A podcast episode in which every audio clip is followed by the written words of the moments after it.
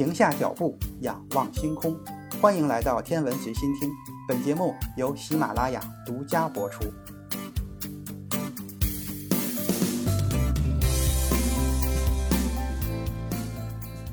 欢迎收听《宇宙档案》第一集，档案编号第一号，时间一九八九年，坐标太阳系木星，档案描述。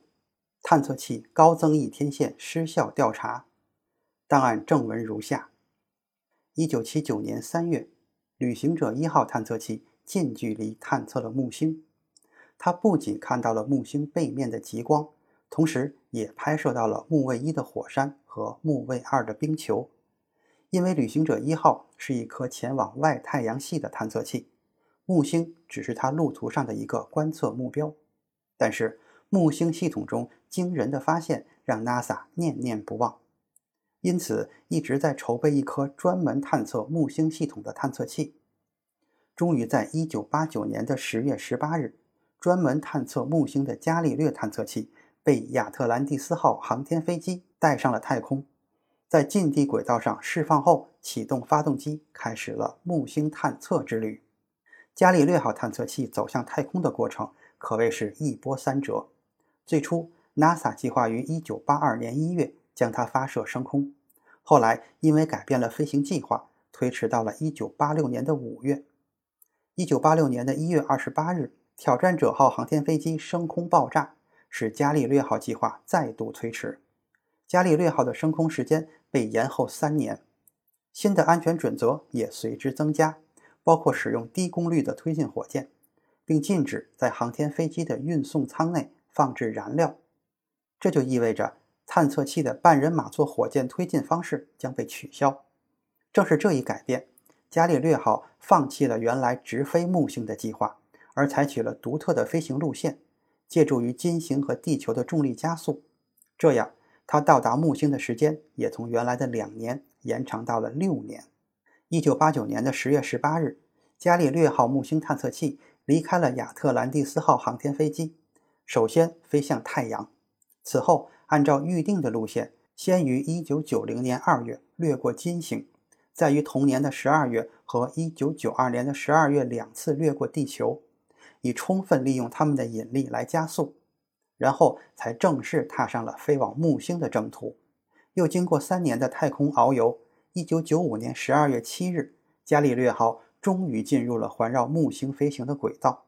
在脱离地球轨道之前，NASA 发现伽利略探测器的高增益天线无法正常打开。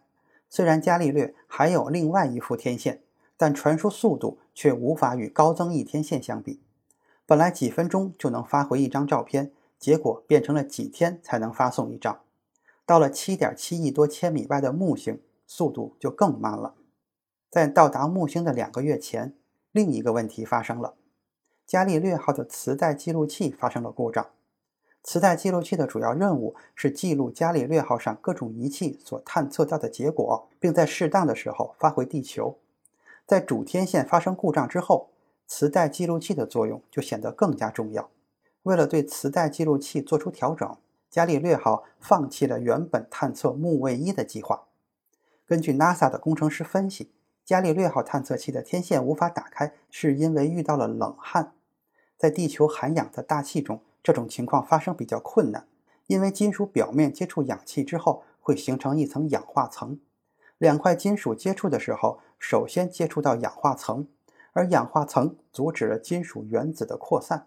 在隔绝氧气的卫星存放过程或者太空之中，金属表面的氧化就停止了。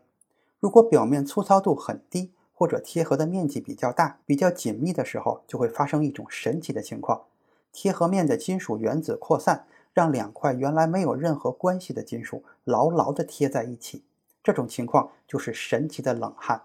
焊接是工业生产过程中最常见的工艺，原理都是利用热量让金属融化焊接在一起。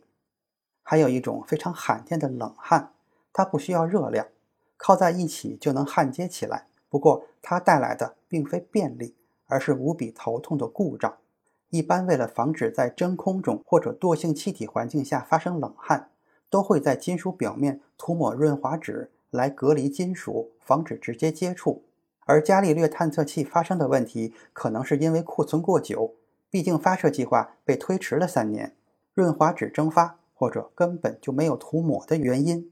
不过，也有专家称，也许天线没有打开，只是卡住了。为了防止伽利略探测器失控以后污染木卫二，NASA 最终决定控制它在2003年的9月21日，以每秒钟50千米的速度坠入了木星大气层，结束了它为期14年的任务。所以，伽利略号探测器高增益天线到底是不是遇到了冷汗，也许永远都无法查证了。档案调查员，太阳系观察者，宇宙档案。下期更精彩。